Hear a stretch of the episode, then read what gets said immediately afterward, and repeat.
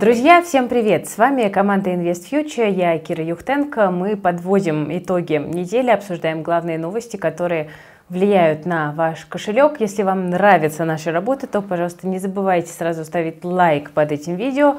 Ну а мы с вами поехали погружаться.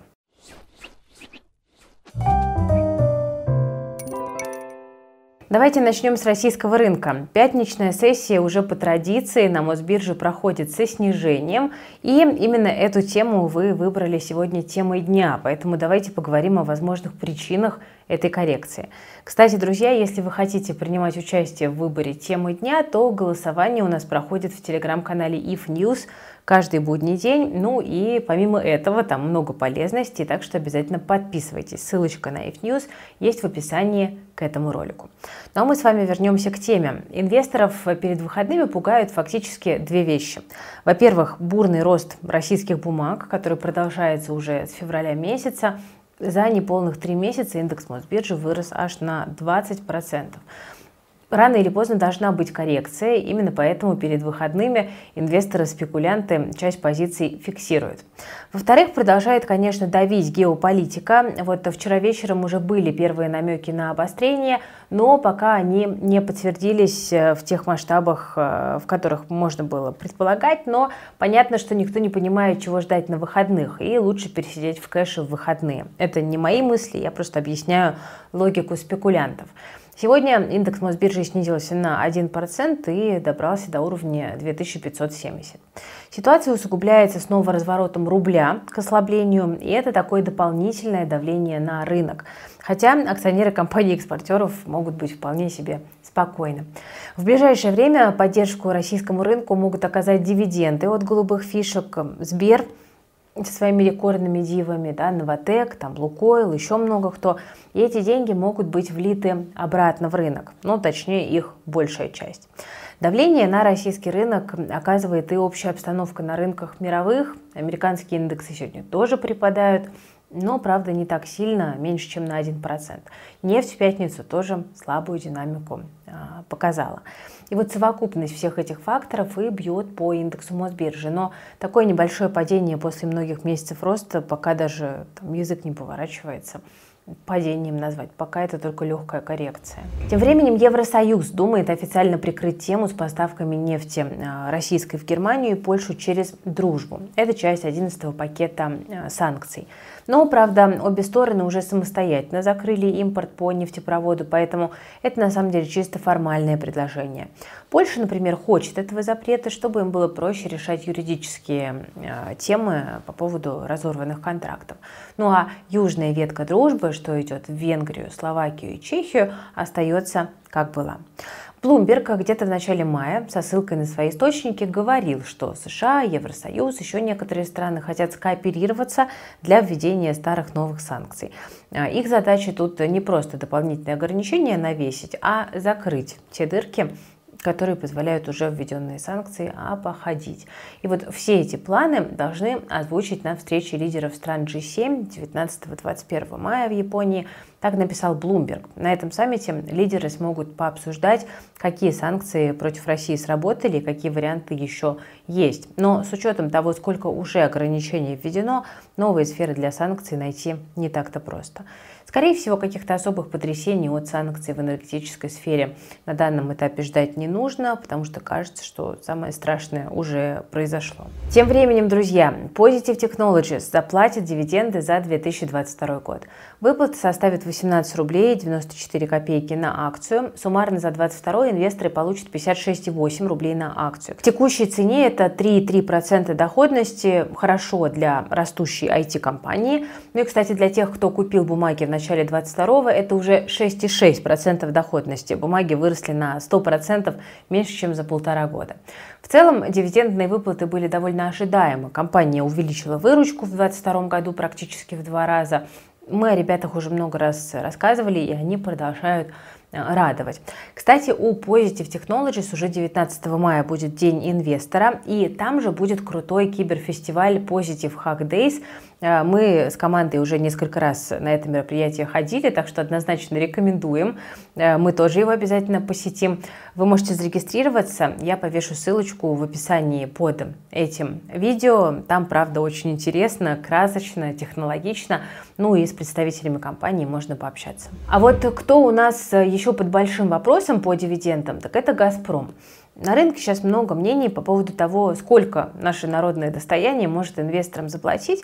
Ну вот БКС, например, тут спрогнозировал 8 рублей на акцию. Это всего лишь 4,5% доходности от текущих цен.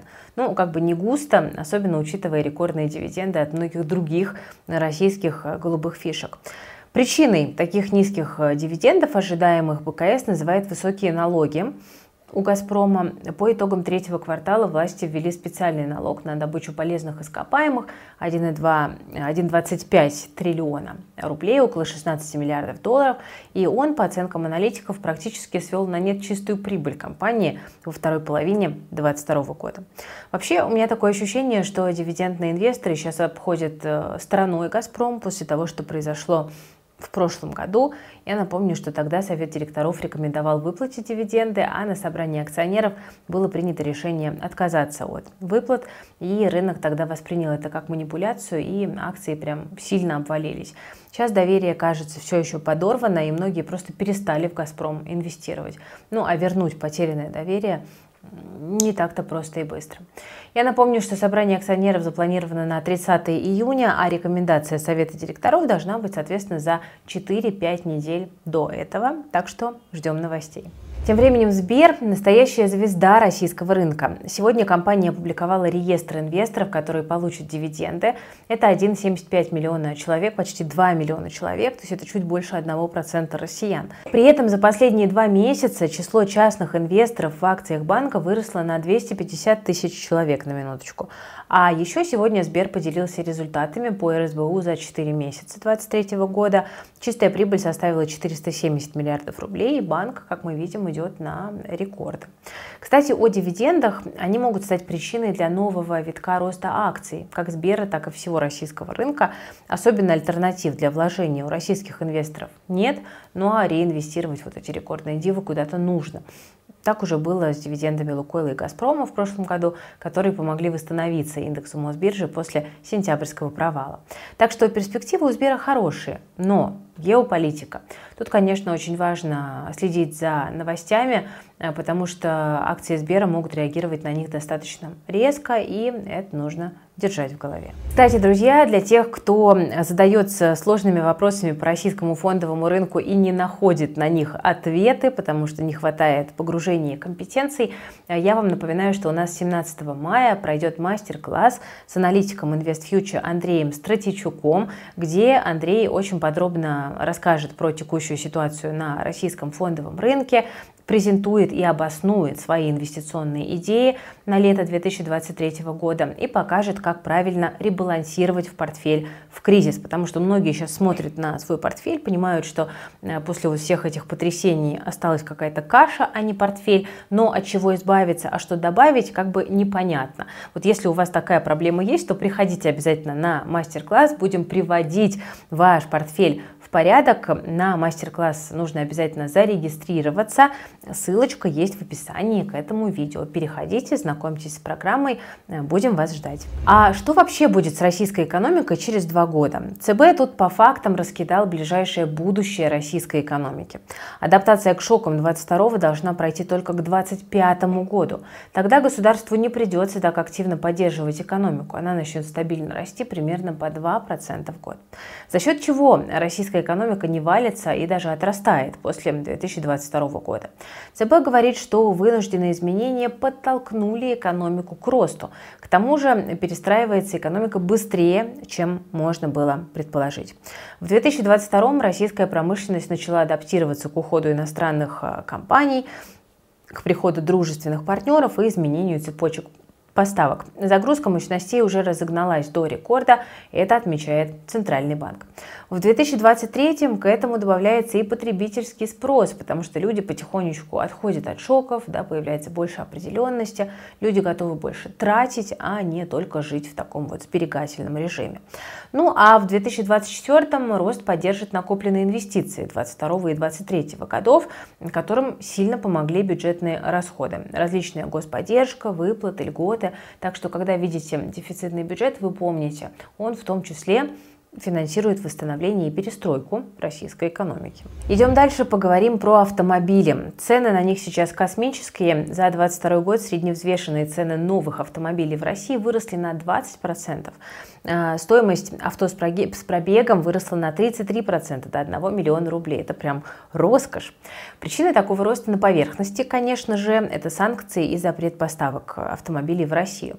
Разрушенные логистические цепочки сделали машины еще дороже. Китайские автомобили пока не могут предоставить достаточное предложение на рынке, чтобы сбить цены, тем более, что логистика очень дорогая. Ну, может быть, запуск сборки китайских авто на российских заводах э, поможет немножко цены подсократить, но это пока перспектива далекая. Сильнее всего дорожают новые автомобили премиальных брендов. Средневзвешенные цены на них с декабря 2021 по январь 2023 выросли на 70%. Китайские автомобили за прошлый год подорожали на 55%, тоже прежде всего за счет того, что в страну возится все больше дорогих моделей. Ну а средневзвешенная цена новых корейских автомобилей в России за прошлый год увеличилась на 90%. Еще одна роскошь в России – это, конечно же, квартиры. Банки не хотят замедления рынка ипотеки и предлагают новые продукты. Так российские банки начали выдавать платную скидку на ипотеку. Как это работает? Нужно заплатить единоразовую комиссию при оформлении ипотеки, чтобы получить скидку. Ну вот давайте приведем Пример. ВТБ ввел такую опцию 10 мая. Клиент может снизить ипотечную ставку в пределах 0,5 Э, там, примерно процентных пункта, заплатив э, единовременную комиссию. И аналогичные программы есть почти у всех крупнейших российских банков. Справедливости ради, не только ВТБ тут э, отличился. В ЦБ заявили, что видят риски в такой схеме снижения стоимости ипотеки. Заемщик должен осознавать, цитата, что он получит выгоду только на долгосрочном горизонте, когда экономия по процентным платежам превысит размер комиссии. Об этом заявил представитель регулятора. И подчеркнул, что при досрочном погашении выгода для клиента будет меньше, либо вовсе будет отсутствовать. Вы, пожалуйста, тоже эту логику имейте в виду. А еще я вам скажу, что мы хотим в конце мая провести э, тоже отдельный мастер-класс о том, как э, купить недвижимость для инвестиций, чтобы она платила вам а, пенсию, да, как создать вот такой вот долгосрочный инвестиционный объект. Напишите в комментариях, э, насколько вот вам такой мастер-класс был бы интересен, потому что по ипотеке, а, по выбору объектов сейчас есть очень много подводных камней, и какие вопросы вас по этой теме интересуют. Мы обязательно примем это во внимание при составлении программы. На этом, друзья, у меня сегодня все. Э, на мастер-класс по э, уборке портфеля, да, назовем это так, э, обязательно регистрируйтесь по ссылочке в описании к этому видео, ставьте лайк под этим роликом, подписывайтесь на канал Invest Future, приходите на Positive Hack Days к Positive Technologies, ну а я за сим прощаюсь. С вами была Кира Юхтенко, команда Invest Future. Берегите себя, своих близких, свои деньги и хороших выходных.